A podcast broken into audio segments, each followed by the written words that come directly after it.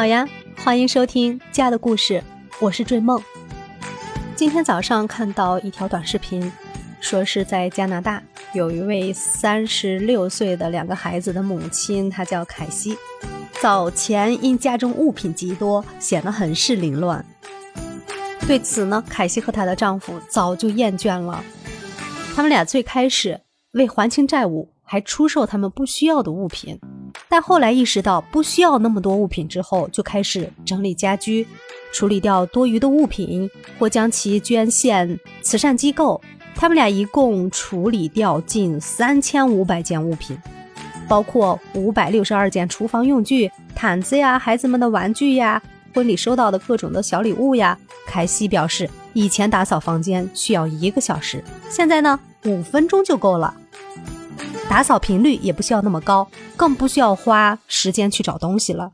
凯西还称这个举措真的是太快乐了。现在凯西的家只保留必需品，比如这个一家四口啊，只保留四个盘子、四个咖啡杯。当然，这个是有一点点夸张了啊。我觉得适度的多一些储备一些生活用品还是有必要的。虽然说断舍离也不能断的太过于干净。在于一个度吧，就是我们的家里整洁干净，打扫起来更便捷，不需要那么高的频率和占用那么多的时间为准。嗯，这种快乐呢，我是深有体会的。有一段时间回到家里呀，就觉得啊哪哪都不舒服，特别就觉得心里头堵得慌。我还不如在办公室嗯清清爽爽的，是吧？其实呢，就是家里的杂物堆积的过于多了，然后琳琅满目的感觉，就觉得哪里都是，嗯，不清爽、不干净的那种状态。等到你抽个时间把家里都整理一下以后，该扔的扔掉，该归置的归置，该收纳的收纳起来，该擦的地方擦干净的时候，心里头是不是特别的开心呀？所以开戏的这种快乐，我是深有体会的。它不需要花一分钱。但是我们可以换来自己和家里人特别快乐、开心的这样的一个状态。然后这样一次大整理以后，每一周定一个固定的时间，自己花很少的时间再来做一些，嗯，这种局部的规整，就是我们打扫房间的时间呢，你会发现会越来越少，会越来越高效。还有一种快乐就是。你家里如果藏书比较多的话，就是整理自己的书柜，整理自己的呃所有的书籍。我有个朋友，就是他经常搬家嘛，然后家里的藏书又特别的多，自己的、先生的，还有两个孩子的，所以他隔段时间这个书乱了以后，他就要一点一点去把它整理出来，包括自己的一些嗯荣誉证书啊、奖杯啊这些。在书柜里面还有一个固定的放置的这样的一个层板，然后他每次整理完以后都会很兴奋的来跟我们分享他的快乐，会美美的拍张照片来告诉我们他的书柜又整齐了，然后看到两个孩子坐在地上或在或者坐在沙发里，嗯，随便拿一本书在这边看的时候，这样一个安宁的母慈子孝的这样的场面就。特别的治愈，就觉得啊，好温馨。就是通过自己的劳动来获取这样一个幸福的时刻，就觉得很快乐。劳动过后呢，我们静静的坐下来，嗯，沏一杯茶或者磨一杯咖啡，打开音乐，然后静静的就坐在这里，环视一下自己打扫过的战场。是不是特别的有成就感？觉得诶，我也挺能干的，而且这种感觉，嗯，就会觉得是踏踏实实的，是我触手可及的，是我每天都可以在这里享受一段安静时光的地方，是我自己的家里，嗯，很很知足啊，真的很满足。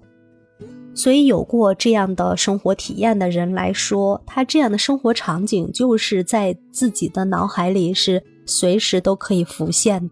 所以，他在布置自己一个新的居室的时候，或者是四面全是墙壁的这样的空间里面，他就会在想：我大概在什么位置需要一个嗯很充沛的这样的一个收纳的空间。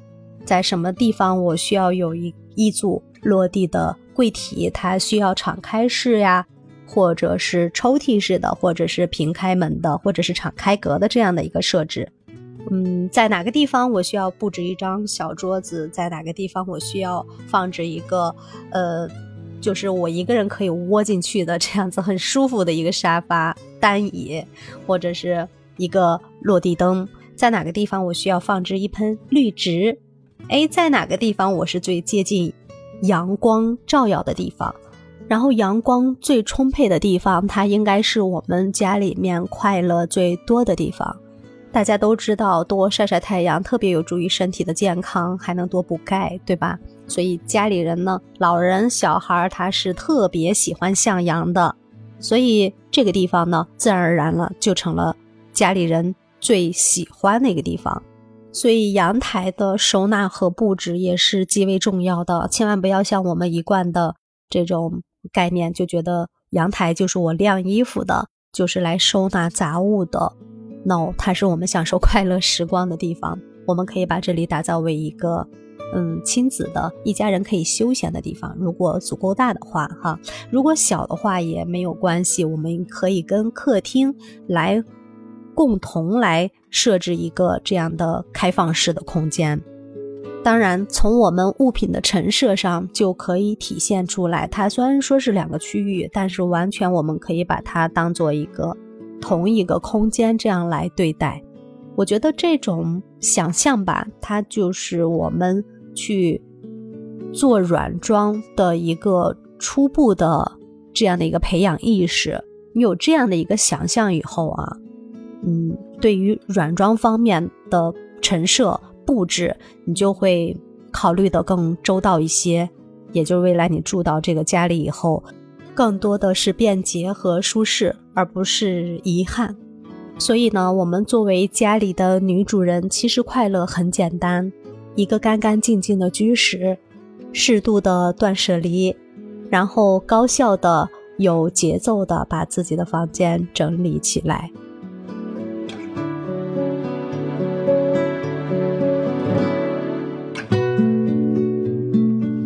天呢是十一假期的最后一天，为了更加精神的迎接明天的工作日，今天下午我们就要好好整理自己的心情了。啊，当然把家里收拾一下，这是很有必要的，因为我们上了班以后是没有时间在家里精雕细琢的，所以简单的忙碌以后呢，我们可以手捧一杯咖啡，窝在自己的沙发里。晒在太阳光下，当然，如果你那边是晴天的话，然后听听音乐，放松一下，嗯，是不是很有仪式感呢？好了，今天就说到这儿了。最后，追梦祝您假期愉快，明天开开心心的上班，迎接我们新的工作日。如果喜欢追梦的节目，请点击进入主页，订阅《家的故事》。并给予五星好评哦，还可以在音频下面留言评论，参与我们的话题。